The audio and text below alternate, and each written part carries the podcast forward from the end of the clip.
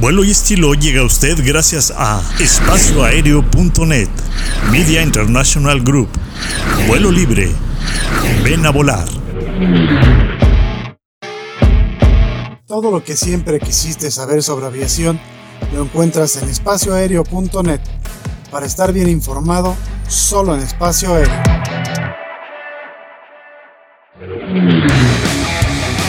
Media International Group te lleva a lo más recóndito en el mundo de la aviación. Entérate por nosotros de lo que no te dirán otros medios. Encuéntranos en Facebook como Media International Group. Soy Jesús Núñez. Desde siempre me ha apasionado el fascinante mundo de la aviación. Acompáñenme a compartir con ustedes la experiencia única de volar. Aquí, en vuelo libre, donde se vive la pasión por volar.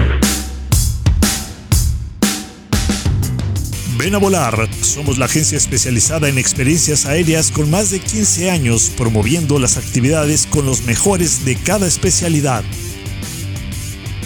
Ven a volar México.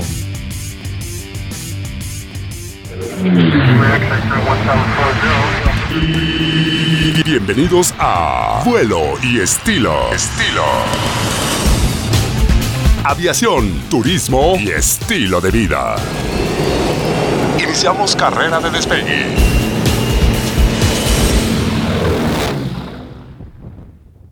Hola amigos, muy buenas tardes, buenos días, buenas noches. Disculpen ustedes si escucharon cosas feas antes de que entráramos al aire. Ya estamos aquí transmitiendo completamente en vivo, creo que lo hicieron a propósito, desde la Ciudad de México a través de viveradio.mx. Esto es Vuelo y Estilo, soy Jesús Núñez, son las 2, 3 de la tarde aquí en la Ciudad de México. Ernesto. ¿Qué tal amigos? Es un placer saludarles, de veras Jesús, Enrique, mucho gusto, encantado de estar con ustedes. Sí, amigos, hoy, recuérdenlo, hoy los mandamos a volar. Sí, seguro, seguro que sí. Iniciamos, eh, pues sí, nada más con una recomendación, están aumentando los casos de COVID, por favor cuídense mucho, sigan las recomendaciones, no dejen el cubrebocas y sigan con la distancia adecuada. Es correcto. Y bueno, pues les recordamos nuestras eh, redes sociales. eh, para quienes nos escuchan a través de viveradio.mx, eh, nuestro Facebook VE Aviación y Turismo y nuestro Instagram arroba vuelo y estilo MX. ¿Tus redes sociales, Ernesto? Ernie-megamente, mi Instagram. Twitter aéreo bien bajo espacio. y mi Instagram, arroba flyer Nunes. Y bueno, hoy tenemos temas muy interesantes. Vamos a, a platicar, eh, vamos a comentarles la dinámica a través de la cual los vamos a mandar a volar.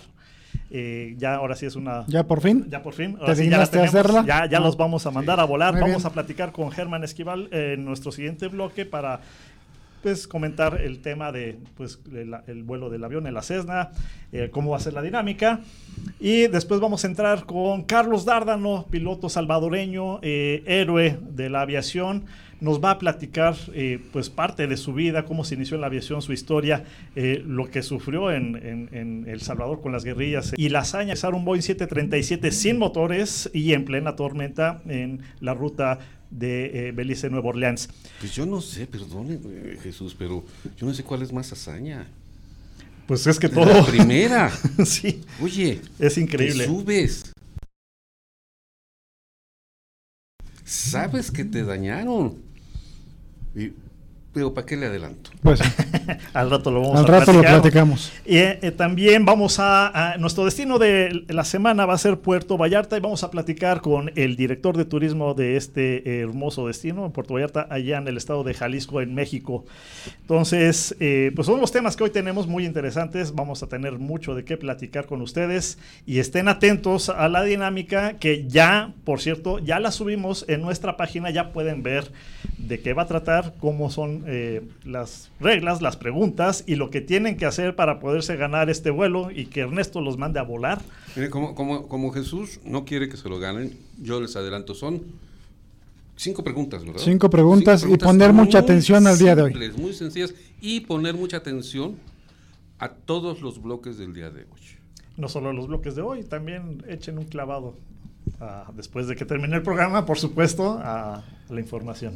Sí, porque de ahí, ahí van a encontrar las respuestas a las preguntas. Sí, pero principal, principalmente tienen que poner mucha atención al día de hoy porque luego nuestro director se tarda 15 días en subirlo a Spotify Entonces, si no ponen atención al día de hoy al programa, eh, se les va a complicar el, el poder resolver la, la dinámica. Por cierto, ya, ya, ya recuerden que tenemos el canal de Spotify donde pueden encontrar los programas eh, Vuelo y Estilo, así nos buscan, eh, nos dan seguir y pueden escuchar los programas anteriores. Eh, también tenemos el Twitter que es Vuelo y Estilo. ¿Y qué otra cuenta tenemos? Bueno, YouTube todavía es apenas la estamos trabajando, ¿verdad? YouTube. Que tú abres una cada semana, como yo ya no sé cuáles son las nuevas y cuáles son las viejas. Aparece luego trabalenguas. con- Sí. Twitter, Instagram. Ah, Ok, bien. vámonos despacio. Twitter, Vuelo y Estilo. Instagram, Vuelo y Estilo MX. Pues sí, Enrique, entonces, diciendo, hoy tenemos una dinámica muy interesante. Bueno, eh, mi querido Lalo, si nos pones el video de lo que sucedió esta semana, eh, vamos a comentarlo de este avión MD que tuvo un percance, un incidente en el aeropuerto de Miami aterrizando, se le tronó al parecer el tren de aterrizaje, Parece. lo que provocó el incendio de, de este avión. Afortunadamente, pues todos los pasajeros que iban a bordo salieron ilesos. Este, yo tenía la idea, y ya después tú me lo aclaraste, que estos aviones MD ya no volaban en, en Estados Unidos. Sí, todavía te digo que hay hasta un, un 83 que funge eh, para apagar incendios. Eh, y son aviones de la época de, de oro, ¿no? O sea, todavía son clásicos de la aviación. Aquí en México ya Creo que la última es fue muy raro Allegro. verlos. La última aerolínea que los, que los utilizó fue Alegro, ¿no? Aquí en México. No, aquí en México volaron mucho. American Airlines voló Ah, bueno, hace sí. algún tiempo todavía con los MD. Era Eh, muy chico cuando eso, American volaba aquí con esos. Ah, bueno, sí. ¿Hace cuánto? Pero en no, México- esta es aerolínea Eh, de República Dominicana. De República Dominicana. Ajá. Sí. ¿A ¿Dónde están los controles de, de Casi es una estrellita más de Estados Unidos. Sí, sí, sí, pero por lo mismo, ¿dónde está el control de calidad? Eh, Pues es que son accidentes que no puedes eh, saber, sobre todo si se da en el, en el tren de aterrizaje, no puedes detectarlo. Entonces, eh, muchas veces, bueno, algunas veces lo que pasa es que... ¿Cuántos años de eh, vuelo tiene esta nave? No, muchos, Ya- ya son muchos, muchos, muchos, muchos, muchos. Por lo menos 30. Por lo menos. Por lo menos 30. Digo, ya que, que no digas, si al carro es cada cuando le tienes que cambiar amortiguadores. Sí, pero el, el sistema eh, de seguridad eh, depende mucho de la aerolínea. Entonces, eh, ahorita la NTSB, eh, que es la que entra en funciones para investigar los accidentes, pues tiene que dictaminar y determinar qué fue lo que pasó. Entonces, ahí puede ser una serie de causantes Como- muy como- amplias, como ¿no? En el caso de- del Boeing de Carlos, Dárdano. Sí, Sí. sí bueno, pero ahí Y es era un otra. avión nuevo. Sí, era un avión nuevo. Segundo vuelo, primero o es. segundo vuelo. Así es. Sí, segundo con vuelo. 80 horas de vuelo, pero ahí eh, aplican otras circunstancias. De hecho, me gustaría en algún momento poder hablar del Boeing 737, que en algún momento fue muy exitoso, pero al día de hoy también se considera uno de los más eh, peligrosos, por ponerle una etiqueta, por lo que le pasó al MAX. Y bueno, se habla de que una vez eh, que se soluciona lo de Darda, no tuvieron que cambiar los motores porque vieron que tenía muchos problemas. Entonces, Hubo un momento que el 737 fue el, avión más vendido del mundo. Había un avión prácticamente volando cada minuto en alguna parte del mundo. Esa cuota ya fue sobrepasada por la Sí, familia aquí lo 320. tenían Mexicana y Aeroméxico. ¿no? Aquí No, lo Mexicana tenían. no tenía, Mexicana tenía- no alcanzó a llegar a los 37. Aeroméxico. Tenía 320, a 318, a 319, a 320. Y antes Los de eso, Fokker. 717, los Fokker. 727. Así es, 727. 727. Ajá. Sí, pero no estaba casado. Aviaxa con- era la que tenía los 737. Viva Eh, empezó eh, con dos 737. También, sí, a, a Ujú. los inicios de Viva. Sí, es que era, era un avión muy cotizado, muy usado, muy, muy usado. Sí. Era muy amplio. Ahora sí eh, que era el más comercial. Pues. sí, exactamente. Pero sí ha tenido muchos problemas. ¿no? Hay Pues gente bueno que, es que que todavía acusa no que no debería estar volando el, el 37 MAX, ¿no? Sí, afortunadamente, bueno, en este caso todo salió, este, por fortuna para los pasajeros sin incidentes que lamentar. Sol, hubo tres heridos que al momento de- del toque, pues, sufrieron ahí un poco, eh, algunas lesiones, según comentan, según hay reportes de esto, pero todos bien. Y bueno, pues bueno, algunos hasta tuvieron oportunidad de bajar sus maletas. Pero es que- con sus maletas Sí. e iba a abordar. Pero es que fíjate, No, es- eso, eso es un riesgo, porque ha habido accidentes en donde por no obedecer las indicaciones de alejarse, se ha muerto gente en piso, ya tocando. Si se dan cuenta, ahí que todavía no llegaban lo- los equipos de seguridad. Sí, no. No, no, La no. gente se baja, se los digo por el accidente que tuvo aquí el DC-10 hace muchos años. El de TWA. Ajá. Así es. Que era un descontrol impresionante. Sí. Mientras no llegó, tuvo que llegar. Sí, pero es, es que eso que estamos viendo no debería de pasar. La gente es muy imprudente. Sí. O sea, la gente tiene que bajarse y en cuanto se baja, prácticamente echarse a correr, porque no sabes si el avión puede explotar o lo que tú quieras. Así es. Claro. Si está echando humo, mejor córrele y no te preocupes por tu maleta o por lo que sea, preocúpate por tu vida. Entonces, hay un avión ruso que pasó lo mismo. La gente se podía haber salvado, pero por estar con su maleta y todo, falleció. Falleció. Entonces es- son historias muy lamentables en donde la ¿no? gente O sea, no. ¿Sí? la gente no entiende el peligro de estar eh, Cerca de- eh, cerca de una aeronave que En está llamas. echando humo, Desde ¿no? cualquier vehículo. Bueno, Pues sí, cualquiera. Pero bueno, vamos a escuchar a, a Ernesto, a ver qué nos trae ahora, a ver con qué Hoy- nos va. hoy no, ¿Hoy, hoy estás tranquilo? Sí, hoy porque ya se quejaron de que andas de amargado, ¿eh? Lo dudo, lo dudo porque toda la gente está a mi favor. Ok, mi estimado Lalo, vámonos con el vuelo del informante el día de hoy, 23 de junio, a ver qué nos trae Ernesto. El vuelo del informante.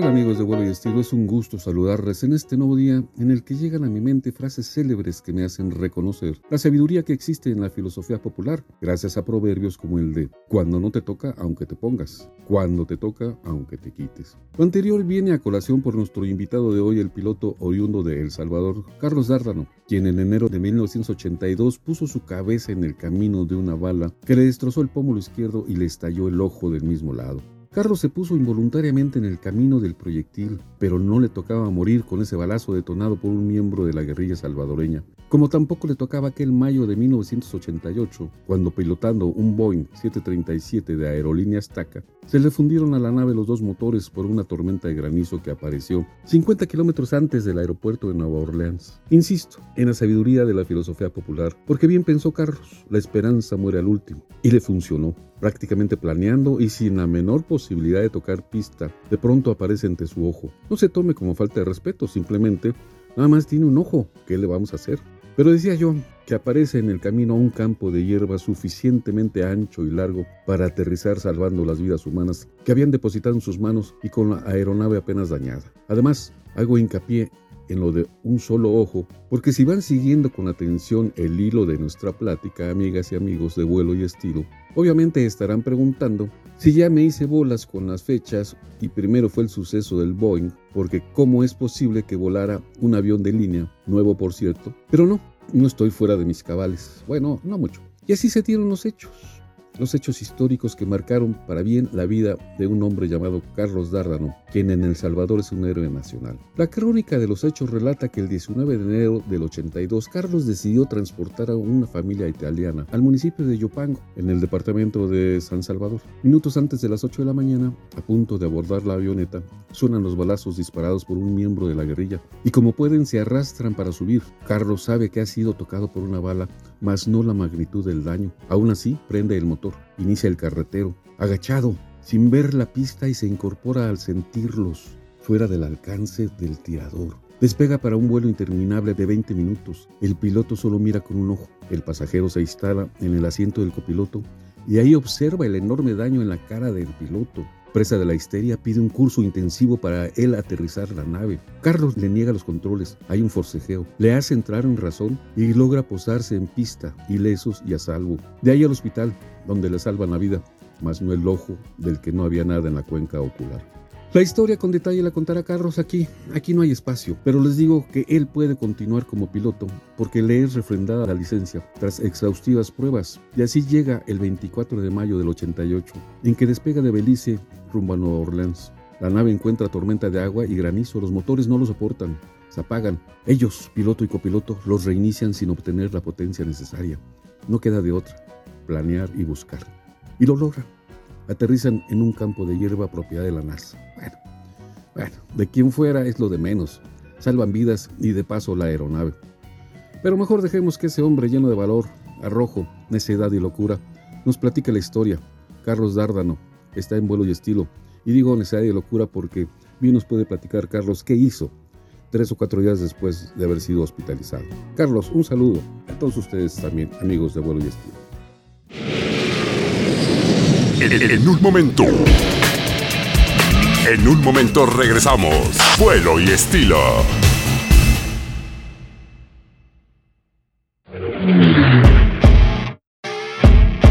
Todo lo que siempre quisiste saber sobre aviación lo encuentras en espacioaéreo.net. Para estar bien informado, solo en espacio aéreo. Media International Group te lleva a lo más recóndito en el mundo de la aviación.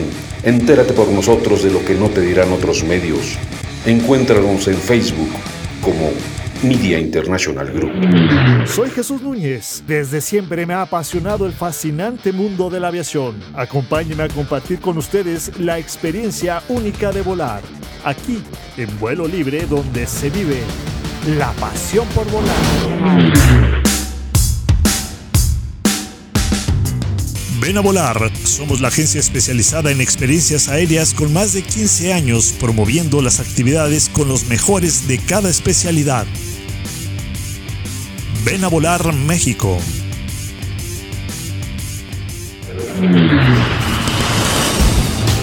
Gracias, gracias por continuar con nosotros. Vuelo y estilo. Estamos de regreso aquí en Vuelo y Estilo. Son las 2.18 de la tarde desde la Ciudad de México, transmitiendo a través de viverradio.mx. Les recordamos las redes sociales del programa eh, eh, a través de Facebook, VE Aviación y Turismo, y nuestro Instagram, Vuelo y Estilo MX. ¿Tu Instagram? Bien. Bueno. sin gente, sin gente. Bajo megamente en Instagram. ¿Y tu Twitter? Aéreo bien bajo espacio. Y mi Instagram, arroba Flyer Nunes. Y bueno, si nos pones, Lalo, el video, por favor. Eh, este es el, el vuelo que vamos a, regalar, eh, la experiencia que van a vivir ustedes, el que salga ganador, de poder llevar eh, en sus manos los controles de esta aeronave, una Cessna 172. Eh, vamos a tener la dinámica que ya pusimos en la página de Facebook, eh, cuáles la, son las reglas y las preguntas que deben de contestar para que eh, pues el primero que nos las mande eh, vía Messenger eh, al, al chat del programa y con todo lo Si no hay participantes o nadie las acierta ni nada, que lo puedo utilizar yo, que puedo volar. Tú yo. puedes ir a lavar el avión. Puedo Sí, ir a, sí, a eso lavarlo, sí, Sí, lavarlo sí. y después ya vuelo en él, lo si hay uno de manejo. juguete que puedes ¿Cuál es el plazo máximo? ¿En cuánto tiempo tienen? Pues a partir de ahorita, Hasta el, que el- acabemos el el- el ganador lo vamos a anunciar en el próximo programa. Entonces, ustedes saben cuánto se quieran tardar, saben si, si Ah, tienen pues las este es- respuestas Este es el primero.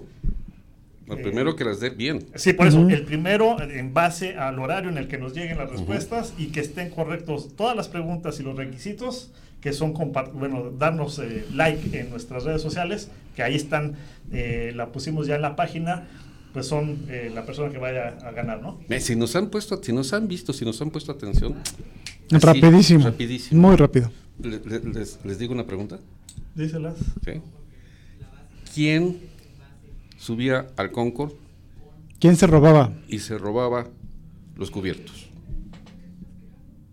Ok. Así, así, siempre. Y no era Ernesto, ¿eh? No, No era Ernesto, eso seguro que a mí no. me los regalaban. O sea, ah, para un presente, un recuerdo para ti. Son cinco preguntas las que nos tienen que contestar. Este, pues, son, son sencillitas, la verdad es que son sencillas y poner atención a lo que hoy estamos eh, pues, mostrando. Eh, vamos a, a- a también a pedirles que nos sigan en nuestras redes sociales, que es la de Facebook, la de Instagram y la de Twitter. Eh, esas son las tres eh, pues, redes sociales a las que nos tienen que seguir, que es parte del requisito. Una vez que contesten las preguntas, vamos a checar que efectivamente nos estén siguiendo y la primera persona que tenga todas las preguntas y, y nos siga en las redes y Es esté en el, parte, en el de- horario. parte, parte de la mecánica es esa, precisamente. Que nos estén siguiendo Así es. y ya en, en- en nuestras redes van a ver el por qué. O también se los podemos decir, ¿no? Digo, no soy chismoso, pero soy, Decir comu- que soy muy comunicativo. Las respuestas. No, el que si por una lana. nos están siguiendo, es muy fácil eh, responder. Ah, pues. claro, claro. ¿Sí? ¿Por qué?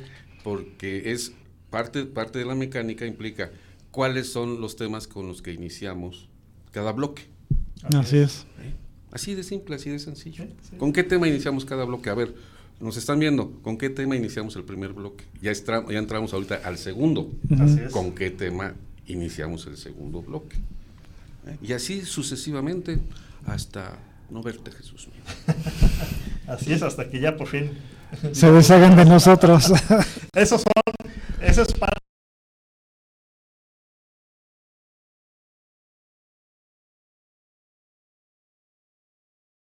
de una pregunta que es este de, en referencia al programa de hoy. Sí. Ya está borracho otra vez. este tenemos. Bueno, no, tenemos ahí, este, no tenemos la conexión con. ¿Ya está? ¿Ya está Germán? Ya está Germán. A ver, ya, ya, tenemos a Germán, que Germán Esquivel es el capitán con el que. No. Ah, ok, Dardano va a entrar con nosotros después. Bueno, Germán, estás, este. Bueno. Te ponemos tache. Sí. Mira, mientras esté el avión listo, el Cessna, Así es. El, vuelo se va, se va a, despegar desde el aeropuerto de Atizapán, que es donde está guardado. Ahí está el hangar. Y bueno, ya nos pondremos de acuerdo cuál va a ser la ruta que se va a llevar eh, para que hagan el vuelo, sientan los controles, tengan una breve instrucción de lo que es eh, el manejo de este avión. Un año de instrucción. Pues leve, o sea, tranquilo. Sí, por eso es un año de instrucción. y este y bueno, pues ya nos ponemos de acuerdo y los mandamos a volar. Ya vemos qué ruta es la que pues, podemos estar manejando con ustedes. Y, bueno, sobre todo con Germán. Germán pues ya es un, piloto que ya tiene un buen rato volando. Está este, impulsando este tipo de vuelos, que vivan la experiencia, que tengan eh, la oportunidad de sentir en sus manos los controles y pues ya si a ustedes les gusta, si quieren estudiar para piloto, bueno, pues que tomen la decisión y, ahora sí se inscriban. Ya tiene un rato, Germán, ¿no? Creo que empezó la semana pasada. Sí, sí, ya, pues, ya, pero ya es un rato. Ya, tiene mucha experiencia, sí, ya. experiencia, bueno, pues. Ya son algunas horitas. ¿qué, ¿Qué esperaban? no nos vaya a salir como Paco Piloto allá en los globos, ¿no? No, sí, sí, claro. ¿Qué prefieres? un saludo a Paco. Paco, Paco, saludos, amigo. No te la creas, ¿eh? ya sabes cómo es. Adiós, terrícolas. Así grita uno de los pilotos del globo cuando se va elevando. En el globo, pues imagínense. Y luego, que no le gusta el tema de los marcianos. Pues. Ah, qué buen tema. Bueno, este, regresamos con coches porque esto está buenísimo. Bueno, entonces ya saben, eh, sigan eh, las redes sociales, vean eh, el post que ya hicimos en la página de Facebook para que conozcan las preguntas y la dinámica para que empiecen a responder y el primero pues lo vamos a conocer la próxima semana. Y bueno, mientras todavía tenemos el tiempo, vamos a discutir. Hay un tema que hemos eh, comentado antes de entrar al aire eh, en cuanto a las noticias que han estado eh, saliendo pues, esta semana, principalmente lo que fue el nuevo portaaviones chino. Y los entrenamientos que, que, está realizando Estados Unidos con Japón, allá en la región de Indo-Pacífico. Así es, el Fujian, que es el tercero en su tipo, el más moderno. Pero platicábamos detrás de cámaras que a mí en lo personal no me convence, su tecnología no me alcanza a llenar el ojo. es, que es muy simple, mira, si yo te pusiera en la mesa un coche realizado en cualquier otro país del mundo contra un chino, yo me voy por el coche realizado en cualquier otro país del mundo. ¿Qué pasó con los coches que traían y que de repente para abrir la puerta y te quedas Así es. Entonces, yo no confío mucho en la tecnología china. Otra cosa sería la tecnología coreana, como ejemplo los celulares de alta gama eh, Samsung son buenísimos pero la tecnología china por sí misma es malísima, pues malísima. Lo están, eh, pavoneando muchísimo ese, tercer portaaviones contra ¿cuántos tiene Estados Unidos? Diez, diez, tiene diez, eh, bueno, tiene diez viejitos y uno nuevo, ¿no? Vamos a ponerle ahí. Tiene once. Viejitos entre comillas, ¿no? Pídeles que ahorita los desplieguen, como ya tienen algunos desplegados allá en aquella zona. ¿Por qué? Porque es tristemente, creo que inevitable que se están preparando para una eventual guerra. Pues sí, pero mira, eh, China... De la región es importantísimo para... Es bien curioso, mira, eh, China hace un mes estaba sobrevolando el espacio aéreo hongkonés eh, con vuelos totalmente irregulares e ilegales. Entonces, ¿qué hizo Estados Unidos? Le dijo, pues bájale porque ese territorio es neutral y no puede ser eso. Y curiosamente los vuelos cesaron, ¿no? Entonces, no sé a qué nivel estén manejando la diplomacia o el poder militar, pero hoy por hoy, sin ser eh, admirador de los estadounidenses, pues no hay una fuerza armada que se le compare. No, tú eres admirador de, de Putin. Eh, pues fíjate que, que yo, yo, soy admirador, lo admito. Yo soy admirador, admirador y lo, he admitido muchas veces de la aviación rusa. Me gustan mucho los Sukhois, los de guerra. Los comerciales no, no me gustan. Pero. Esos Sukhoi de, de los rusos son como los chinos. Exacto, malitos, exacto, malitos, exacto. Y acaban de mandar a, un pedido de 300 o algo así. Sí, pero eh, precisamente los, los aviones de combate chinos son de tecnología rusa. Entonces, eh, ¿qué te puedes esperar? O sea, si los rusos llegaron a ser malos en algún momento, ¿cómo estarán los chinos? El Yengdu y todos esos. No quiero pensar en la realidad como, como estén. Y de hecho, eh, la única... Eh, empresa de prensa que se ha dedicado a sacar esto de, de los chinos es la Xinhua, que es la oficial china. No, no, no hay. Sí, entonces, como que NATO no te da mucha confianza ni mucha certeza que no haya datos fidedignos y reales y técnicos del portaaviones que puedas. mucho China le está jugando a, a, ver si eres mi amigo o mi enemigo. Pues puede ser, puede ser, pero mira, hace poco leí un reportaje de que China anda por ahí de los 400 barcos de guerra. ¿No? Son barquitos, no por menospreciar, pero no tienen la capacidad del, del, no, o sea, de una armada. No, o sea, entonces podrá tener mil barcos, pero sin la capacidad bélica que tienen las armadas de otros países, no, no nada más de Estados Unidos. Para, sí, como bien dices, sin ser admirador de nadie. O sea, los, los, datos son muchos. Puedes tener mil o dos mil bar barcos, no barquitos, pero si no tiene una capacidad eh, real armamentista, pues sí, no, pues no salen las cuentas. ¿no? aviones? ¿Cuántos eh, buques o cuántos torpederos, cuántos submarinos tiene Estados Unidos? Mm. O sea, no, tan solo cuántas, eh, hablábamos de los portaaviones hace un par de programas, cuántas alas de combate embarcadas tiene China, yo no lo sé, pero Estados Unidos tiene varias para estar cambiando durante un mes en todos los portaaviones. Sí. Estamos hablando de que muchos aviones de Estados Unidos tienen capacidad nuclear y los chinos no lo sé pero pues volvemos a lo mismo, pues ¿no? Son copia de, de, los rusos. De, de su portaaviones como obviamente la octava maravilla. Que platicar así sí, claro. como, como, así, como si fuera lo mejor. Como si fuera lo uh -huh. mejor, se venden como la maravilla del mundo, ¿no? Mm, así es. Eh, ¿Habrá guerra? Esperemos que no. Pues esperemos que sí, no. Con la situación que se vive en Ucrania, bueno, pues sí está afectando. Uh -huh. Pues sí.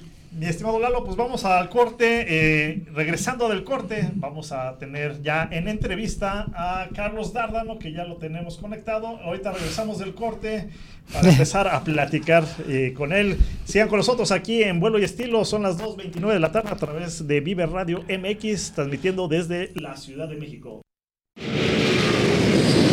En un momento. En un momento regresamos. Vuelo y Estilo.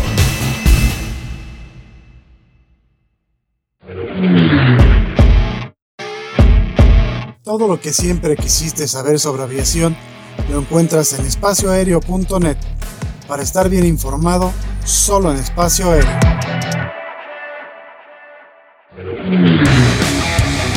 Media International Group te lleva a lo más recóndito en el mundo de la aviación. Entérate por nosotros de lo que no te dirán otros medios. Encuéntranos en Facebook como Media International Group. Soy Jesús Núñez. Desde siempre me ha apasionado el fascinante mundo de la aviación. Acompáñenme a compartir con ustedes la experiencia única de volar. Aquí, en vuelo libre, donde se vive la pasión por volar.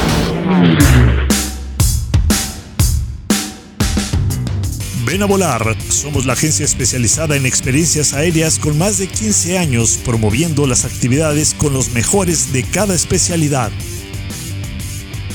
Ven a volar México.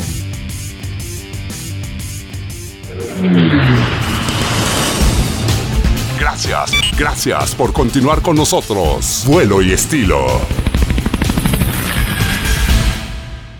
Esto es Vuelo y Estilo, nuestras redes sociales, eh, a través de Facebook, VE Aviación y Turismo y nuestro Instagram, vuelo y estilo MX. Ernie-megamente. Twitter, Ernie-espacio. Oye, Jesús, nos están llegando ya algunas respuestas. A ver, repítenos a quién se las tienen que mandar, con ah. cuántas chelas. Eh, no, las respuestas tienen que ir a nuestro Messenger del, de la página de vuelo y estilo y ahí en base a los... Pero tiene que ir todo junto, no, no, por, por episodios. No, por, episodios. Muy bien. Porque ya nos llegó por ahí una que está correcta. Pero, tiene que ser todo junto. Todo junto, Ok. Sí, todo junto. Listo. Y, que no la publiquen, pues, si no van a ver todo el mundo. Sí, exactamente. a ver, no sé quién la subió, pero ya les diste la respuesta correcta a, a, la más difícil. A nuestros 5 millones de seguidores.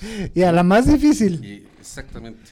Pero bueno, ya estamos en, nuestro siguiente segmento y hoy es un honor para nosotros eh, presentarles y, que nos acompañe para platicar de pues, temas interesantes y de su vida. Carlos Dárdano, piloto aviador que es salvadoreño. Mi estimado Carlos, un gustazo verte, saludarte a través de los micrófonos y, de las cámaras. No sé si nos veas, creo que, que no nos ves, nada más nos puedes escuchar, ¿verdad?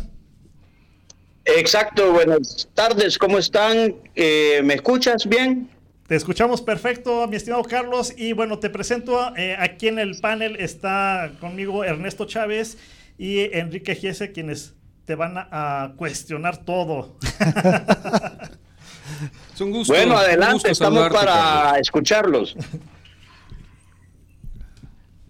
Eh, y, cuando, digo, cuando digo todo, es todo, ¿eh? Bárbaro, bárbaro, bárbaro, bárbaro. Carlos, es que es una vida de película, ¿no? algo así, algo así.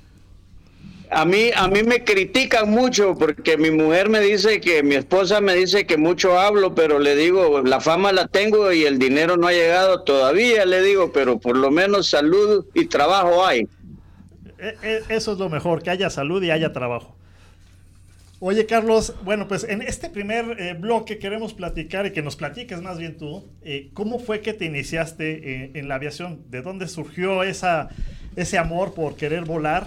¿Y cómo fue que te metiste en el tema de la aviación? Bueno, da la casualidad de que yo vengo de una familia de pilotos. Mi abuelo materno fue el básicamente el que organizó toda la aviación agrícola en El Salvador, que fue Antonio Pelejero. Luego mi papá fue piloto fumigador y después se dedicó a la siembra de algodón. En esa época yo volaba con él desde muy pequeño y lo acompañaba a las fincas y él me instruía y me sentaba en sus piernas y de esa manera yo comencé a volar. O sea que si me preguntas cuándo fue mi primera eh, vez que yo recuerdo haber andado en un avión, te diría que no tengo ese número porque toda la vida anduve en el avión. Entonces, eh, mientras eso pasaba, mi papi me fue enseñando a volar. Luego, eh, ya entrada la edad de 13, 14 años, entonces ya me puso él a recibir clases con un amigo de él y ya me examiné en cuanto pude tener mi licencia, creo que fue en 1975 y luego ya comencé a ayudarle a él a volar en las fincas, eh, mandados de planilla, llevar repuestos, etcétera, etcétera. De manera que cuando yo llego a ser bachiller, yo ya tenía arriba de 350 horas de experiencia de vuelo, pero no tenía las licencias más que la privada y después seguí en el ámbito de la aviación comercial, me mandaron a sacar mis cursos y comencé a volar como piloto de taxi aéreo, instructor de vuelo en esa época también eh, padre me mandó a sacar el curso de acrobacia aérea mientras yo estaba realizando las horas para la licencia de piloto privado. Así que en 1977 me graduó de la, de la escuela de high school, o sea, del bachillerato.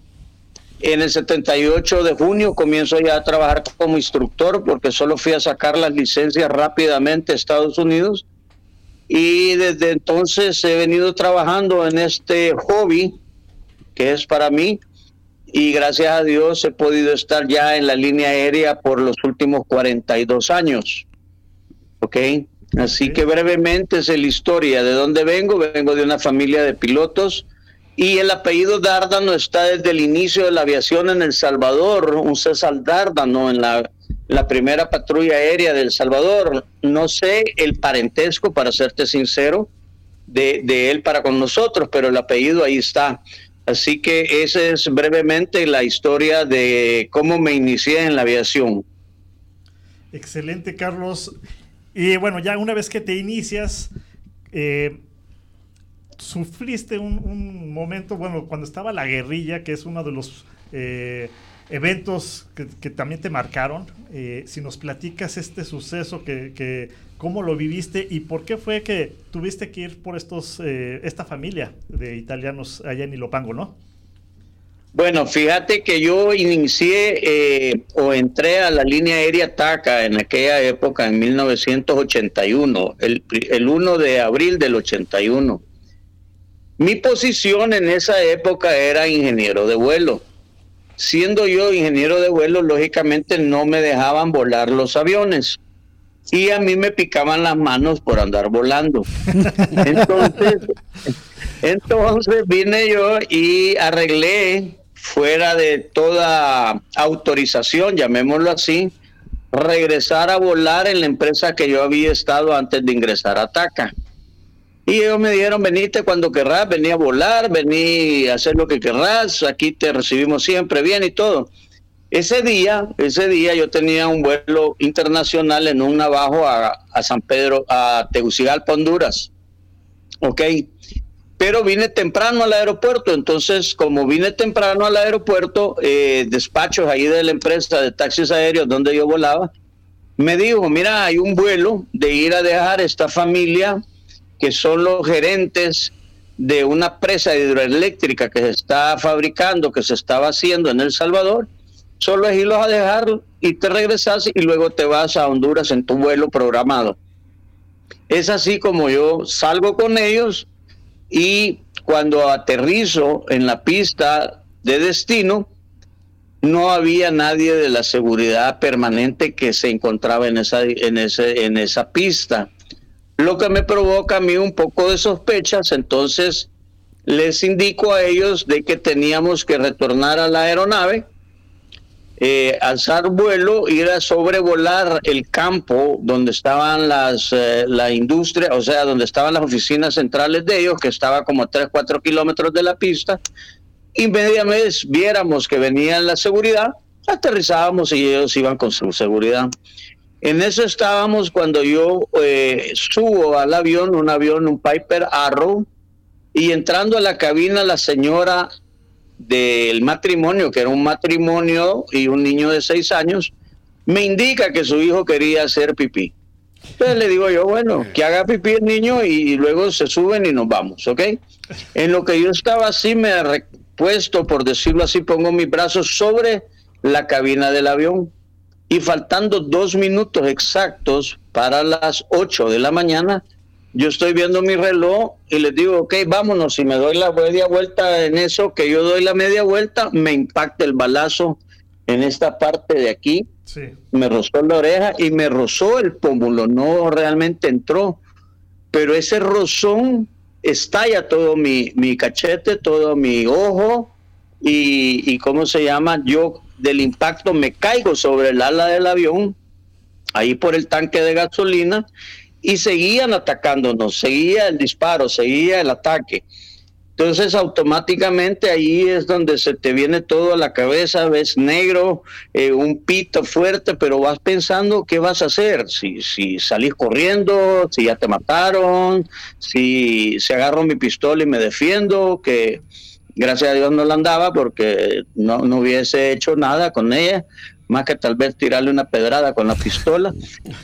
Y, pues siempre hemos andado armados, pues entonces en esas ocasiones ese día le había dejado, gracias a Dios.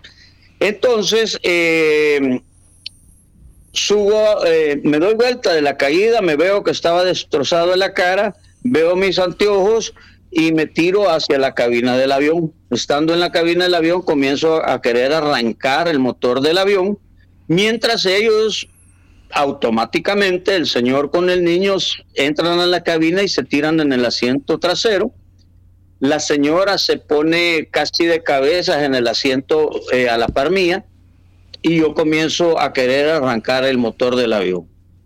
Eh, como todos ustedes saben, si alguna vez han tenido una operación de este tipo, los motores en estado caliente eh, forman gases en las líneas de, combustible y eso eh, igual estaba pasando en ese momento. Así que hay un momento que la batería, después de estar dando un par de vueltas la hélice, comienza como a agotarse, digamos así, y en el último intento de la pala de dar vuelta, arranca el motor inmediatamente arranca el motor, como era lógico, allí mismo aceleré, estaba gracias a Dios eh, en, vista a la pista, o sea, estaba en la trayectoria de salida de la pista, eh, no cerramos la puerta, despegamos, fue despegando, subí el tren de aterrizaje y me quedé a bajo nivel, me metí en medio de unos árboles y unas cosas así para no ser blanco del tipo este que nos estaba disparando no sabía cuántos eran, no sabía qué eran, no sabía nada.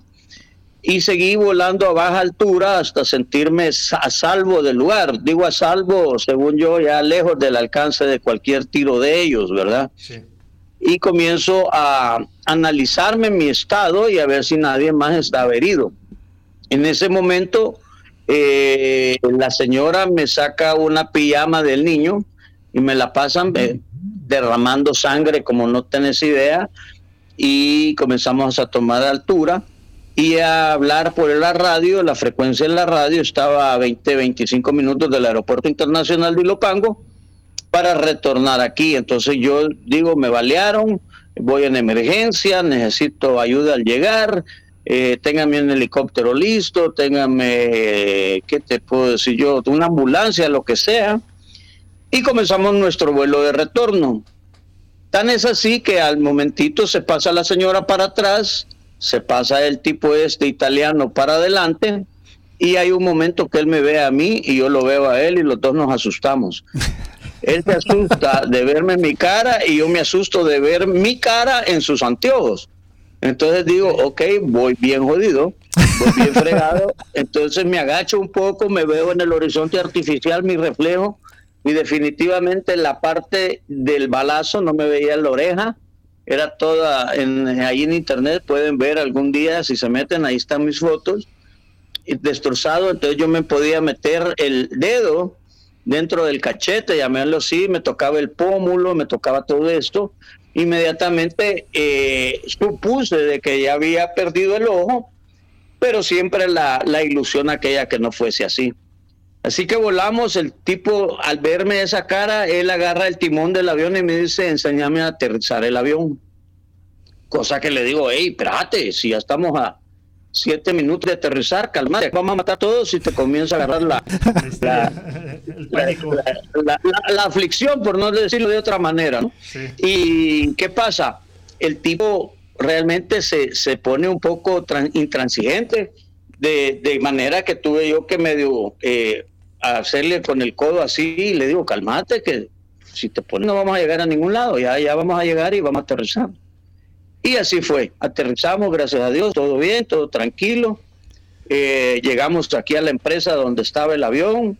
Eh, toda la gente que me veía a mí salir saliendo del avión y esto y lo otro, que me llamaba, me hablaba, se, se friqueaba, se le veía la expresión en su cara inmediatamente pero logramos retornar a Ilopango con las personas a salvo y la verdad que el avión le cayeron cinco balazos más eh, a través del motor, del ala, cerca del tanque de gasolina, pero nada que afectara la seguridad del vuelo, pues de igual manera, y espero que ahí no me queda.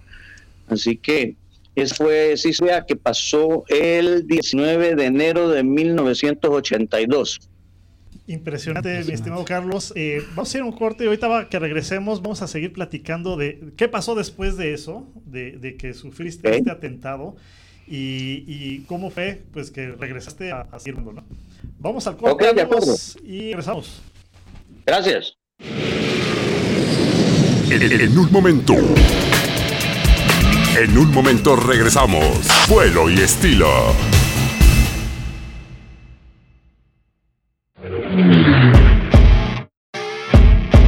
Todo lo que siempre quisiste saber sobre aviación lo encuentras en espacioaéreo.net. Para estar bien informado, solo en espacio aéreo.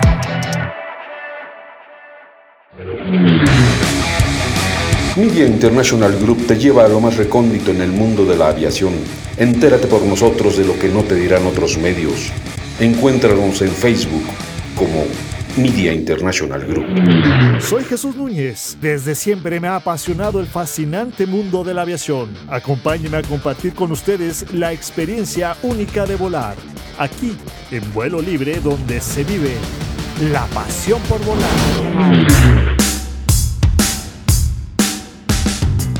Ven a volar. Somos la agencia especializada en experiencias aéreas con más de 15 años promoviendo las actividades con los mejores de cada especialidad. Ven a volar México.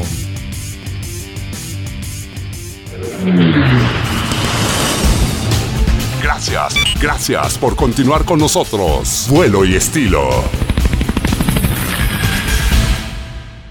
Llega el tipo y nos arraya. Y ese fue mi primer eh, temor, digamos así. Eh, muy rápidamente cuando yo realizo que el tipo este que nos estaba atacando definitivamente no tenía un blanco claro para con nosotros. ¿Ok? Pero yo en ese momento no lo sabía. Eh, si creí que me iba a morir, no, la verdad que no.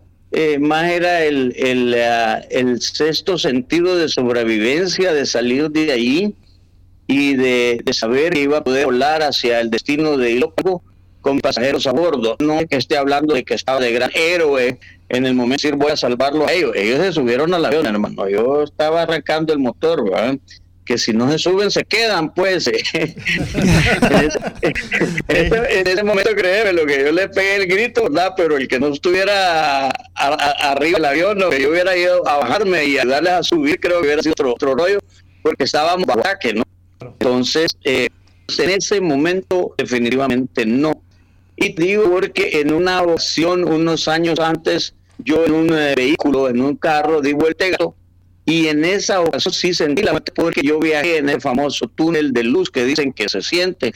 Y no es que diga yo que dicen, sino que yo lo viví, yo sentí. Ey, y si esa es la muerte, créanme lo que es lo más rico que hay en el mundo, pues, porque uno se siente que va en una tranquilidad, en una paz, hacia una luz eh, magical. Llegando a esa luz me, me hablaban, me gritaban, me, me, me, y de alguna manera lo que había pasado es que yo estaba desmayado dentro de este vehículo en el cual yo había impactado y había dado vuelta. Y esa experiencia sí fue una experiencia así. Siendo joven no la entendí, no la, no, no la asimilé como era. Después tengo el, el balazo y después eh, el otro incidente con el avión de Nueva Orleans, Para- donde y lo que era así he estado de cachetada con la muerte, como dicen por ahí, ¿verdad? Entonces, pero no hasta este momento, eh, pánico, miedo a morir, creo que nunca lo he enfrentado. ¿Qué llega por ti? ¿Un hel- helicóptero, una ambulancia? ¿Cómo te llevan a los de que has perdido vista? Ojo. Ok, interesante. Eh, el aeropuerto de Ilopango acababa de ser sustituido por el aeropuerto internacional de Comalapa en ese año. Las ambulancias que estaban aquí eran unas ambulancias, las viejas, sabidas y por haber. Yendo en el camino hacia el aeropuerto, el tipo que me iba, que iba manejando la ambulancia era un bombero y llevaba otro bombero sentado en la esquina de mi camilla. Íbamos a lo que el vehículo podría correr en todo el bulevar. En un momento yo le digo al tipo que fuera más despacio, que me iba a matar el camino. No, bueno. Y, y- y no es broma, en un redondel el tipo pega un codazo, pega un frenazo, eh, se abre la puerta de donde iba yo, la parte de atrás de la ambulancia o del microbús este donde me llevaban y todo, y mi camilla de alguna manera comienza a quererse salir del, vehículo conmigo a bordo, ¿ok? Y me tuve que yo colgar literalmente de una barra ventana para evitar eso, eso hubiese sido lo que me podía pasar, caerme con la camilla y me atropellara un bus. ¿no? Entonces, luego al llegar al aeropuerto, en esa época no había celulares, no había un montón de comunicación instantánea que tenemos ahora, pero sí estaba un amigo de mi, de mi familia, de mis padres, esperándome ahí, no sé cómo.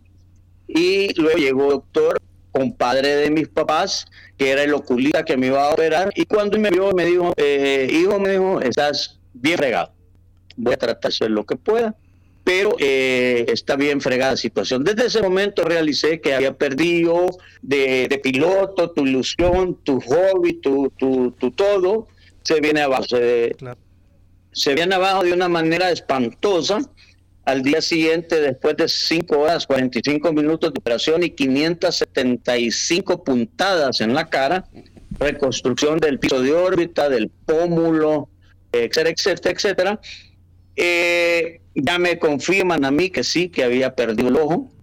Entonces recuerdo que en esa ocasión eh, me levanté, me fui al baño y me arranqué literalmente todas las eh, lo que tenía. Me voy encontrando la cara como que era una berenjena de lo morada que estaba y toda la situación. Bueno, llega mi padre, llega los eh, señores de la empresa, porque acuérdense que aparte de todo andaba haciendo un trabajo en el cual yo no estaba autorizado. Y si la empresa me hubiera querido a mí despedir, porque yo ya tenía casi el año de estar en TACA, ellos tenían todo el derecho de haberlo Es que eso es lo que nos comentado, perdón Carlos, es autoportrato, no podías trabajar para ninguna otra empresa, ¿verdad? Correcto, correcto. Porque se supone que, lo, que las empresas pero eso ni lo había leído yo, o sea, lo había firmado y nunca lo leí. Querías volar. aparte de eso, aparte de eso, ellos no me dejaban volar y a mí me encantaba volar. Entonces, y aparte de eso, eh, ¿cómo se llama? Eh, andaba ganando mucho y casi de, gratis andaba haciendo el vuelo. Entonces, eh, al equivalente de este día era como dólar cincuenta lo que andaba ganando en ese vuelo. Pero Entonces, el apoyo que tengo, la frustración grande y se me viene todo abajo.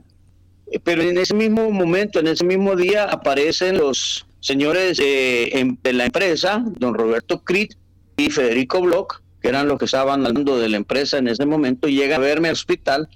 Charlie, no te preocupes, si necesitas todo el apoyo que tenés, desde ese momento en adelante eh, tuve mucha ayuda, pero mucha ayuda de mis compañeros pilotos. Estábamos en el sindicato de ASPA de, de Estados Unidos, en esa época Tara pertenecía a ese sindicato y, ¿cómo se llama? Eh, el capitán Silva y el capitán Sot, que era el jefe de pilotos, eh, me dieron todo el apoyo, me ayudaron a través de la FAA, porque nosotros volábamos aviones con matrículas salvadoreñas, pero el, todo, la programación y todo era eh, US.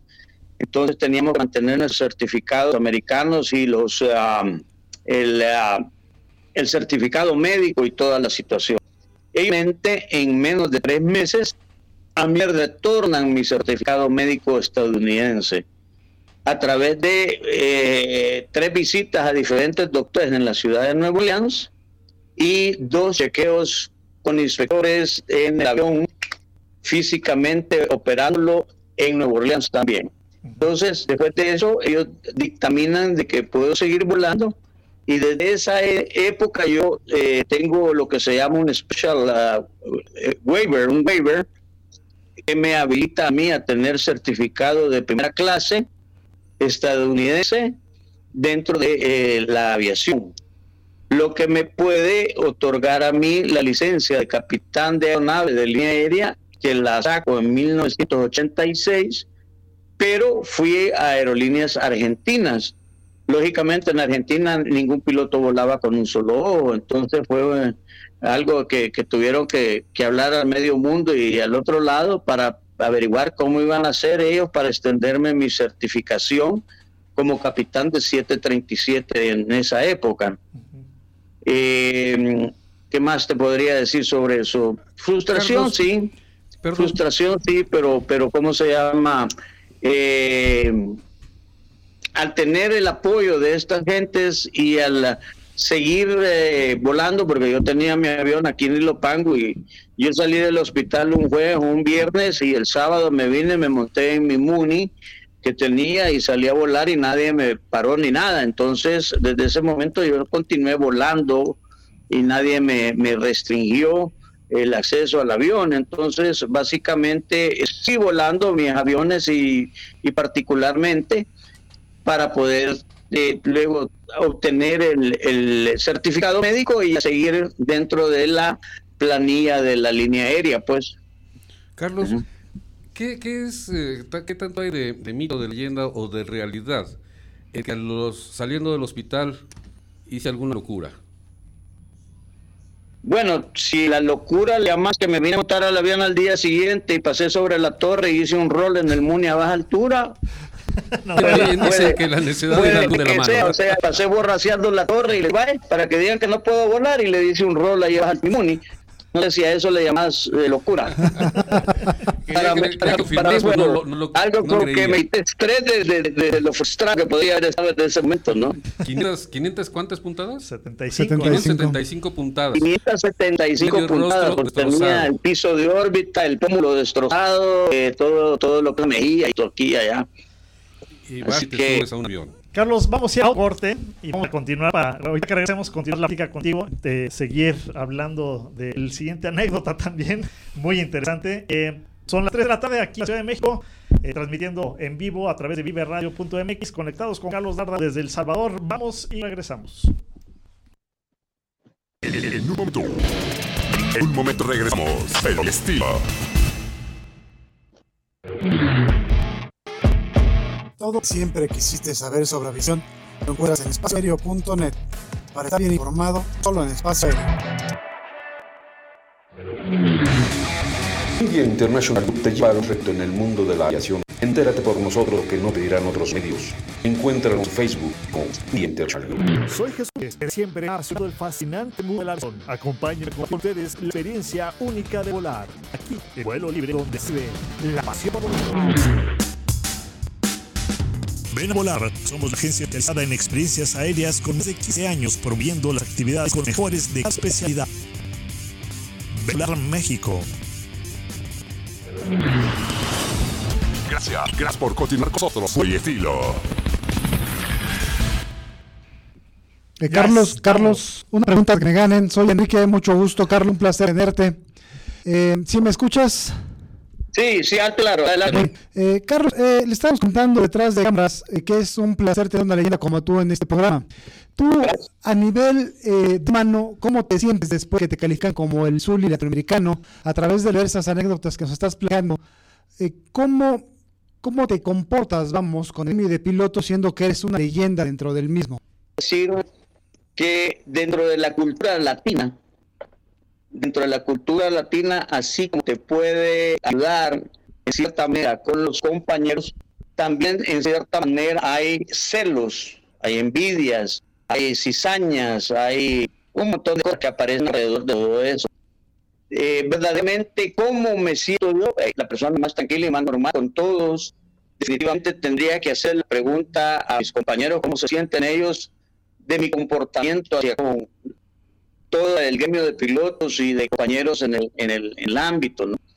Lo que sí puedo decir que me he encontrado muchas veces personas en todos los, y esta es hora que todavía, eh, por lo menos dos o tres veces al mes te aparece aquello de que hey, usted es el capitán fulano tal y usted es de esta historia y lo otro. Más de personas fuera del país, de personas fuera del ámbito de aviación que dentro de nuestro propio ámbito de aviación local.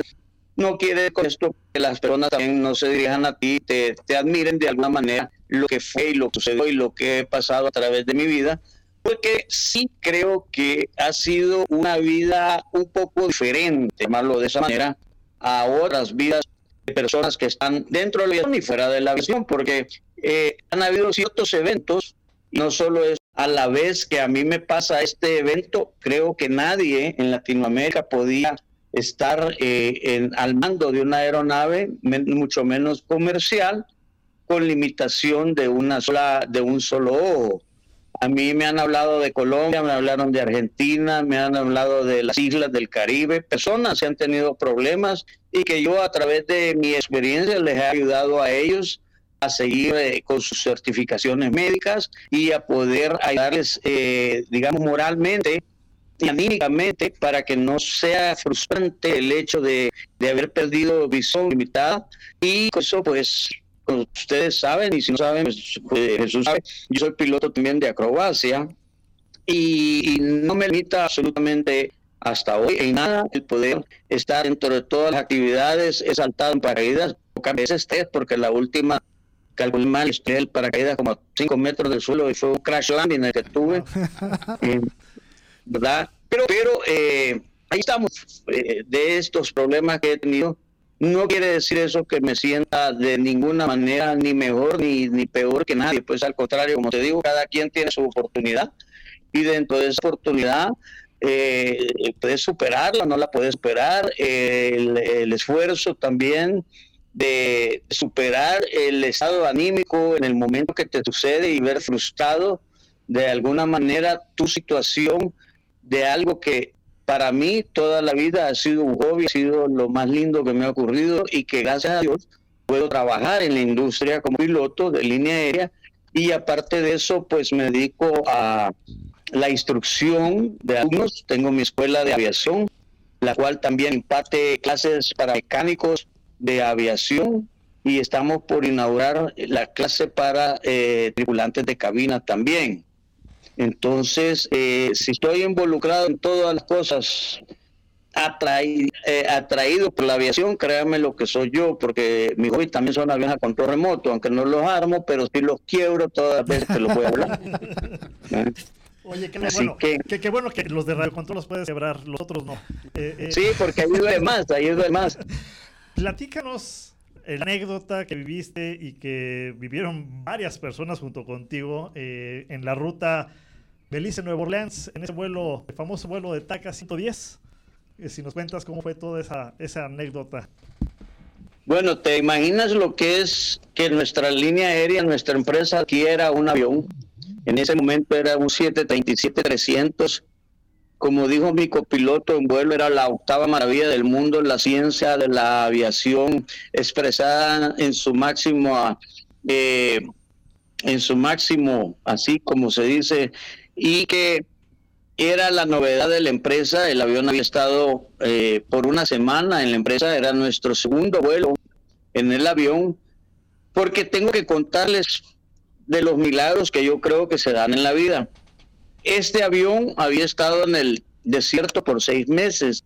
Nosotros volamos el día anterior la misma ruta que el día de que nos caímos y ese día el avión en Belice, que era una parada intermedia, no quiso arrancar ni con el Grand Power, ni con eh, el APU, ni con otro motor, eh, ninguno de los dos motores quiso encender y todo. Y lo único que sucedió ese día es que cancelamos el vuelo y lo que sucedía es que las baterías del avión estaban agotadas abajo de su límite. Entonces, el avión se autoprotegió. ¿Por qué les digo eso? Porque luego, durante la emergencia, nosotros el día siguiente íbamos de Belice para Nueva Orleans en el camino. En aquella época, mi copiloto, que en paz descanse, Dionisio López, me dice, mi capitán me da permiso de invitar a todos nuestros pasajeros a la cabina para demostrarles la octava maravilla del mundo en la aviación. Este es el avión más nuevo y estamos llenos de orgullo y todos nuestros pasajeros deben de verlo. Bueno, ok. Y así fue. El tipo se pone en la puerta, se pone su capi y él era muy elocuente y invita a todos los pasajeros a pasar a la cabina. Así que ese día todos los pasajeros del avión conocieron la cabina de mando de nuestro avión. ¿Qué pasa? El avión más nuevo, el avión orgullo de la empresa y todo, y por último se tienen que ir en bus a la terminal porque no alcanzamos a llegar en el avión al aeropuerto. Eh, ahí se le acabó todas las bondades que tenía la octava maravilla del mundo. Pero no, lo que sucede, lo que sucede es que llegamos cerca de Nueva Orleans, a Levy, que es un punto 50 millas a, en aerovía antes del aeropuerto de Nueva Orleans, y se encontraba una serie de tormentas de cúmulos nimbus bastante grandes en desarrollo. Y nosotros iniciamos la desviación de la ruta hacia la derecha, o sea, hacia el este, y Nueva Orleans, que en esa época el control de aproximación lo manejaba Houston, nos autoriza que cuando fuese posible, nosotros estábamos autorizados para dirigirnos en directo a Moisan, que es el aeropuerto internacional en la ciudad de Nueva Orleans. Dentro de eso, cuando ya nos encontrábamos a Vino, o sea, ya nos habíamos separado bastante de la aerovía, ya estábamos a 90 grados de, del curso y todo, encontramos nosotros en el indicador de radar, o sea, en la pantalla de radar, una pasada, llámese así, que podríamos en la parte de atrás de este comunismo estaba la mamá de ellos.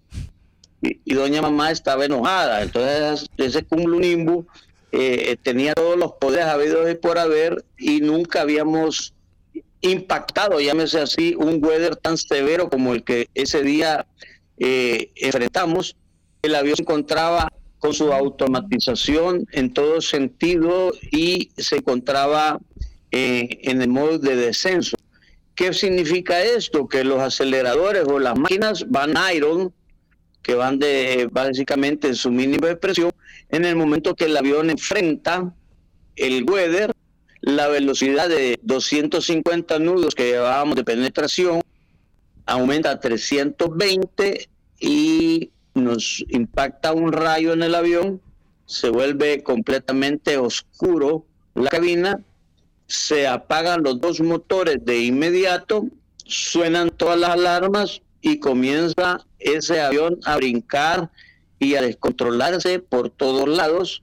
Inmediatamente nosotros perdimos todos los instrumentos análogos que eran esos días pero todos los instrumentos de control del avión, llámese un horizonte artificial, llámese la velocidad, llámese navegación, llámese lo que ustedes se imaginen, eh, desaparecen de mi, de mi panel de instrumentos. El único instrumento que nos queda vivo es el instrumento que estaba caminando, que estaba energizado por la batería. Y aquí es donde yo les menciono que el día anterior le habían puesto batería nueva al avión que si esa emergencia nos sucede con las baterías agotadas del día anterior, yo creo que fuera otra historia el final de esta emergencia, por el sentido de que no hubiésemos podido ni volar el avión con el horizonte artificial de stand-by, ni poder arrancar el APU, que es el generador auxiliar de energía, para poder controlar la aeronave eh, después de que se habían apagado las turbinas en la tormenta. Entonces ahí es donde para mí fue el milagro que, el día anterior Papachus dijo, mira, mañana te voy a poner esta, pero aquí te pongo un poquito de ayuda. Entonces, eh, durante la, la, fase esa, eh, para mí, que es la fase más delicada de toda la emergencia, es esa, porque el avión eh, saltaba y brincaba y se ladeaba y subía y bajaba, como ustedes no tienen una idea, y la única referencia visual era el instrumento este, que es un Standby Horizon, que va en medio del panel de instrumentos de la aeronave, y regresé al vuelo inicial, a las niveladas, nariz al horizonte, en aquella gran tormenta donde el avión eh, yo les comparo el avión como que estuvieras en un vehículo automático sin el arranque caminando, sin la marcha estando caminando y viniendo en un en una de un volcán para, para la ciudad, bajando sin power steering, sin power brakes, sin luces y sin nada Así se sentía la aeronave en ese momento.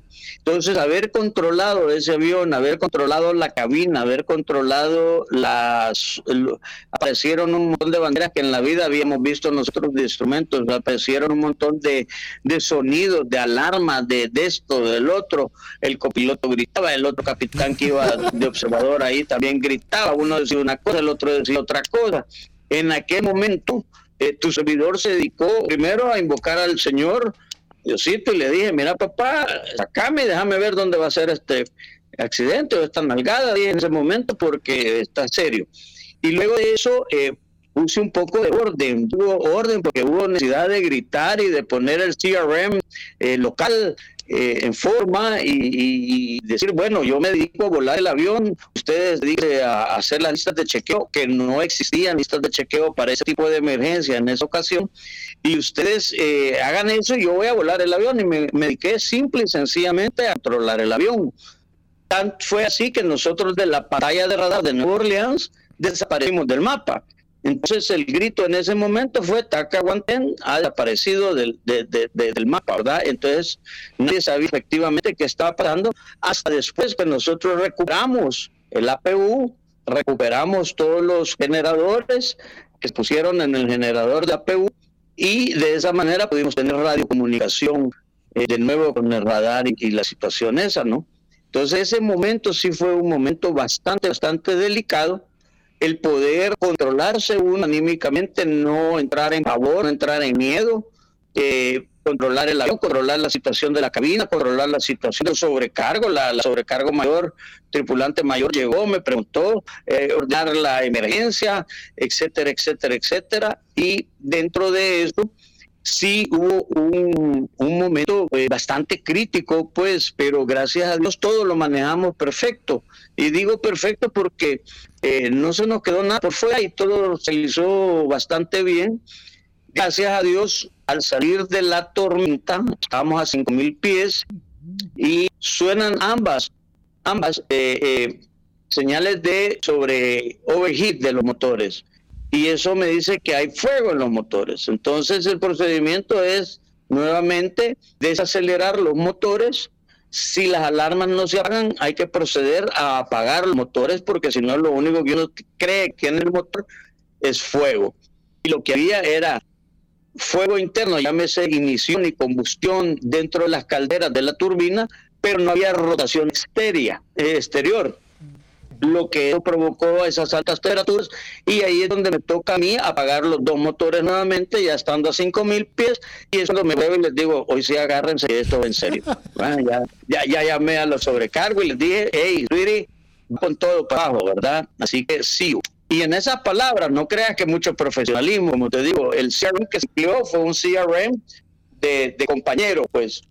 Eh, seguimos la trayectoria del planeo, la trayectoria del planeo había algo que decía allá, en el punto, ahí, ahí, ahí donde tenés que estar, ahí donde tenés que ir.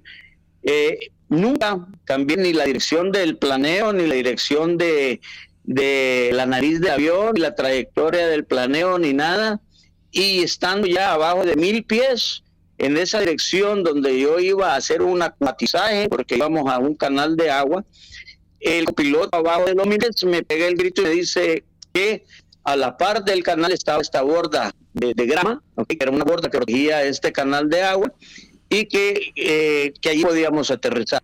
En ese momento hay que tomar una decisión. Hay que tomar una decisión si vas a hacer, si te animas a saltar una borda, unos cables que están al final, si crees que el avión para en esa distancia. O sea, todo eso en un abrir y cerrar de ojos, eh, discutido con ellos y de alguna manera tomando una decisión al final, sí, también. Y ahí decidimos si podíamos entrar. Bajamos, pusimos los flaps, un poco de spoilers, un poco de desviación de la trayectoria que yo llevaba a su canal donde hago el, comentario que un poquito de seismic para que el avión lo pudiera acomodar, sigo hacia la borda que estaba al final de, de, de, ese ramal y cómo se llama, el speed brake, a mi, acelerador, llamémoslo así. Entonces salto borda y salto la borda, eso paso al otro lado, hago el flare y tocamos llantas.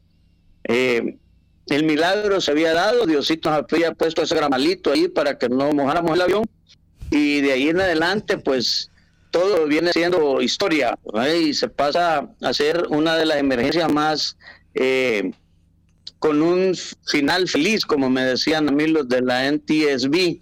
A nosotros nos ha tocado investigar accidentes todos fatales, pero nunca habíamos tenido la dicha de tener que platicar con la gente y de, saber que todo fue bien, ¿verdad? Así que esa es, esa es la historia de la emergencia del K-110, que gracias a Dios pasó a la historia como una emergencia con un final feliz. ¿Cuánto tiempo pasó de que se quedaron sin motores al momento en que ya aterrizaron ahí junto al canal? Yo creería que estábamos a 16 mil pies. El tiempo dentro de la tormenta habrá sido de, de, la tormenta fuerte, habrá sido un minuto, minuto y medio, dos minutos. Después de eso pasamos dentro del mal tiempo eh, hasta que llegamos a 5.000 pies, ponerle que hayamos ido dando 1.500, 1.700 pies por minuto. Yo calculo que eran unos fácil 10 minutos de, la emergencia. ¿Ok? 10 minutos que se hicieron eh, eternos. Sí y no, porque vas ocupado, o sea, vas hablando, vas pensando, vas hablando, vas eh, eh con la gente, los, compañeros van dando las listas que no habían y haciendo los procedimientos, el copiloto le digo, en un momento le digo, ah, averiguate cómo está, no, notifica que perdimos los motores y es cuando él agarra el radio le dice, me, me, me, los one y así, ¿verdad? no, no, no, no, two engines, Y, pero le pido, le pido el weather de Moisan, le pido el weather de Lakefront, le pido el weather, yo sabía que por ahí había una base militar, que había un, un campo de aterrizaje, esto y lo otro. Y todo estaba a mínimo con tormentas y esto y, aquí. La suerte de nosotros que salimos del mal tiempo, los cinco mil pies, yo ya tengo el campo a la vista. Digamos, el campo era un canal de agua. Comienzo a planificar mi approach ahí pongo el avión a volar a 140 con flap 5, no era la velocidad de flap 5, pero ahí me volaba precioso y yo ya iba con todos los poderes al agua. ¿Qué pasa? Que, que, aparece al último instante, es como que vas haciendo la aproximación a la pista y aterrizas en el taxiway, así de, de cerca estaba uno del otro. Entonces, no nos queda mucho tiempo de, de, de decir que, que, sentíamos la muerte, de que sentíamos en ningún momento, en ningún momento a mí se me pasa, bueno, aquí despidámonos o aquí no la vamos a hacer ni nada de eso, más cuando ya salimos del mal tiempo, porque sentía que ya era un, un llámese, un crash landing o una emergencia controlada. Cuando no tenés el control de la aeronave o de, de, de tu paracaídas o de lo que sea, ya, ya está frito, pero mientras tengas el control, creo que siempre hay una esperanza al final de que las cosas van a salir bien, ¿verdad? Pues si no bien, medio bien, pues, pero vas a salir caminando de ahí, ¿verdad? Y, eso fue lo que sucedió. Entonces, eh, fue muy interesante, fue, fue eh, definitivamente un, trabajo de, en equipo a nuestra manera, pero fue trabajo de equipo que nos dio un, una dicha porque definitivamente si no aparece ese lugar, hubiéramos tenido que acuatizar el avión, ¿verdad? Y de ahí puede ser que haya otra historia en, en, en daños personales a nuestros pasajeros, etcétera, etcétera, ¿verdad? Aparte de los cocodrilos y, y todas las culebras y todo lo que hay en esos pantanos de ahí de Nuevo Orleans. ¿Cuál de las dos situaciones consideras más críticas, Carlos? ¿La de Salvador o la de Nueva Orleans? Avión chico, avión grande. La del Salvador o más, eh, pero no, las dos fueron, fueron bien interesantes, bien, cada una en su, en su puesto, pues eh, las dos estás enfrentando la muerte, las dos estás eh, que aquí se te acabó la vida. la diferencia entre una y la otra, una fue en el 82 y otra fue en el 88 Estamos hablando de años de diferencia, bastante joven uno en la vida, etcétera, etcétera. Pero nunca, nunca, tal vez por la edad que tenía, el estrés de, de, de, haberla pasado. Eh, y en la línea E, que nosotros regresamos a El Salvador un sábado, eh, y el lunes me estaban mandando a volar y que fuera a Panamá ya y que me subiera al caballo para que me quitara el miedo. Pues ahí no hubo, mira, vamos a analizar a ver si querés estar con la familia una semana o o a lo mejor te dio miedo, o a lo mejor entraste en estrés. No, ya anda a volar y se acabó el problema, pues. Eh, son situaciones bien peculiares y bien distintas, pero son situaciones en las que uno se enfrenta tal vez al final, llamémoslo así, cuando tú ves lo de Nuevo Orleans salís como un héroe. En la de el balazo fui un héroe, me dejaron como héroe, pero también mis consecuencias de eso hubiese podido traer eh, ciertas frustraciones de vida si no hubiera podido seguir volando. Lo que pasó fue que yo me dejé entrar en esa situación de, darme lástima a mí mismo, de pensar que iba a tener solo un de que no iba a poder seguir volando. Todo lo contrario, pues fue demostrar inmediatamente que así como yo había venido volando de, del eh, campo donde me pegaron el balazo, yo tenía la capacidad de seguir volando en la línea aérea y seguir mi carrera de piloto, ¿verdad? Muy bien, Carlos. Ah, vamos a ir a otro corte eh, para empezar y platicar ahora de la parte divertida también, que es el, hecho de estar volando a Croacia y pues lo que está haciendo ahora con, tu escuela.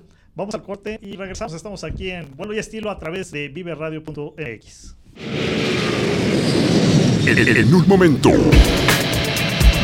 En un momento regresamos. Vuelo y Estilo.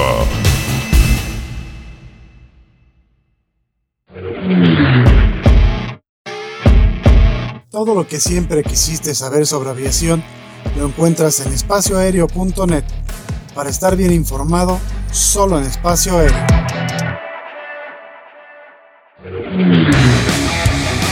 Media International Group te lleva a lo más recóndito en el mundo de la aviación. Entérate por nosotros de lo que no te dirán otros medios.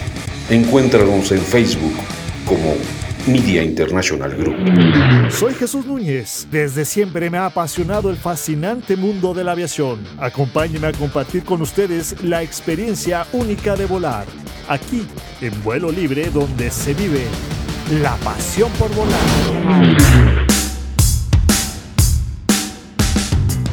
Ven a volar. Somos la agencia especializada en experiencias aéreas con más de 15 años promoviendo las actividades con los mejores de cada especialidad. Ven a volar México.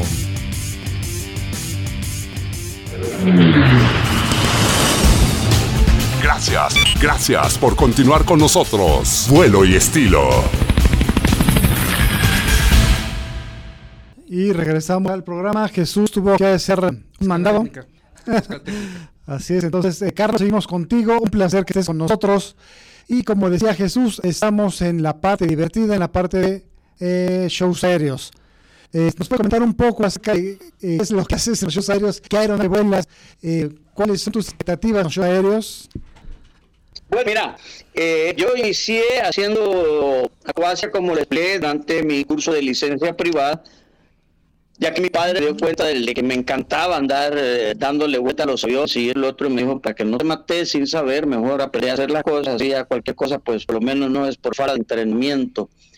Inicialmente mi sueño dorado desde, desde joven, desde niño, desde que pude tener uso de razón, fue tener un Stearman.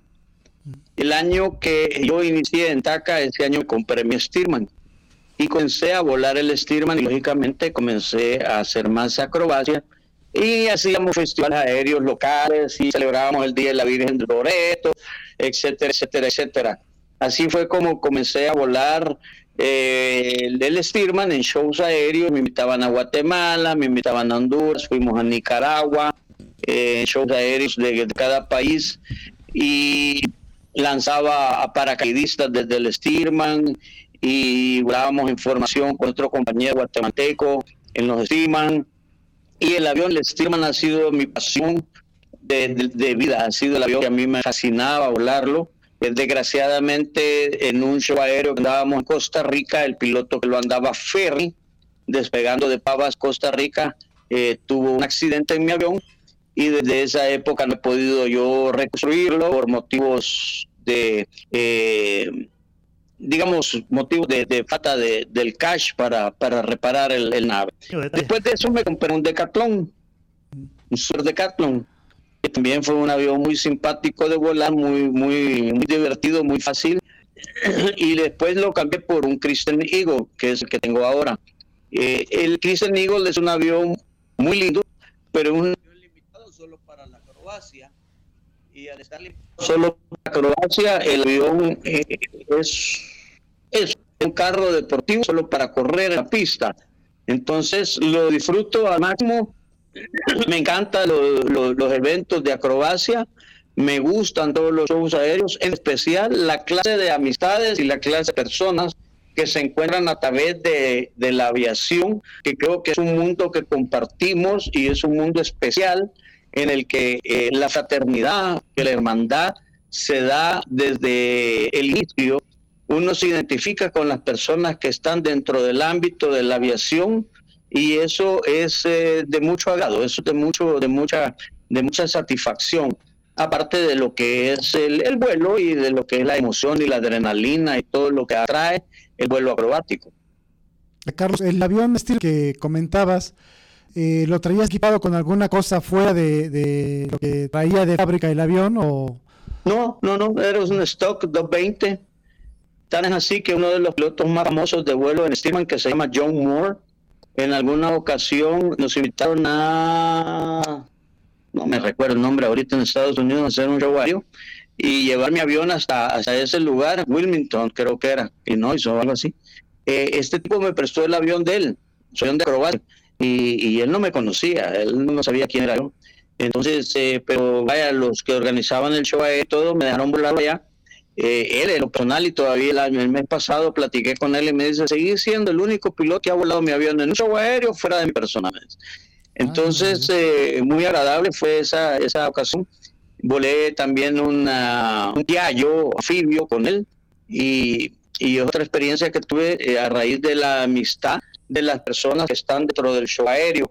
Entonces, eh, si estaba que con sistema de vuelo invertido, si estaba con motor más grande, no, no, el avión, el Stearman este era eh, bastante limitado en ese sentido.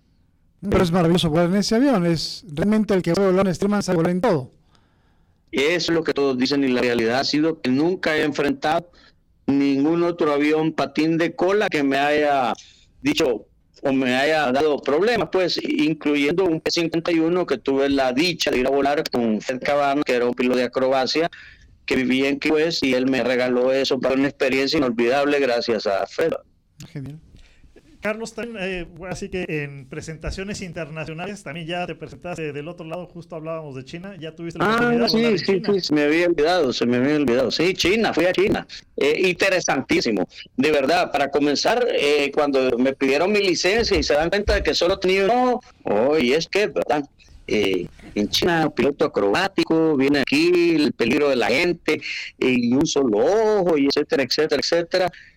Fue, fue impresionante la experiencia. Ahí el show aéreo duraba dos semanas. ¿Por qué dos semanas? Porque un fin de semana hicimos show aéreo y el otro fin de semana corrimos así como el Red Bull ahí en medio de pilones. Que no lo habíamos hecho en la vida, pero nos pidieron y ah, démosle pues, total era en un río, no había peligro de pegarle a nadie. Eh, eso sí nos restringían que nos acercáramos al público porque el público estaba en las orillas del río este pero de alguna manera me acerqué un poco ahí. Entonces, Carlos, Carlos Danger, Danger al público en general estaba muy lejos de la acción, ¿verdad? Así que no fue una experiencia inolvidable también. Esa fue gracias a, otro piloto de, shows aéreos eh, que me invitó como parte de su equipo a volar allá. Y había que mandar los aviones, había que armarlos, había que trimearlos, había que hacer todo, tanto al, ensamblaje de, llegada como el de desemblaje y ponerlos en los furgones y mandar los, aviones de regreso. Entonces fue una experiencia muy, muy bonita, muy, muy agradable, pero bastante sacrificada a la vez, ¿verdad? Claro, y fue, ahí estuvieron volando con los pits. Allí volé un pit special, sí, de dos plazas, un S2 con motor de 325 caballos. ¿no? Sí, me acuerdo, me tocó parte de. Ah, ¿dónde, ¿dónde, está aquel ahí? En, Lancaster. Lancaster, Lancaster, ahí en Texas. ¿eh? Sí, ah, pues sabes de lo que estamos hablando. Carlos, y, a mí me tocó desarmarlos y armarlos allá en China. Ahora, de,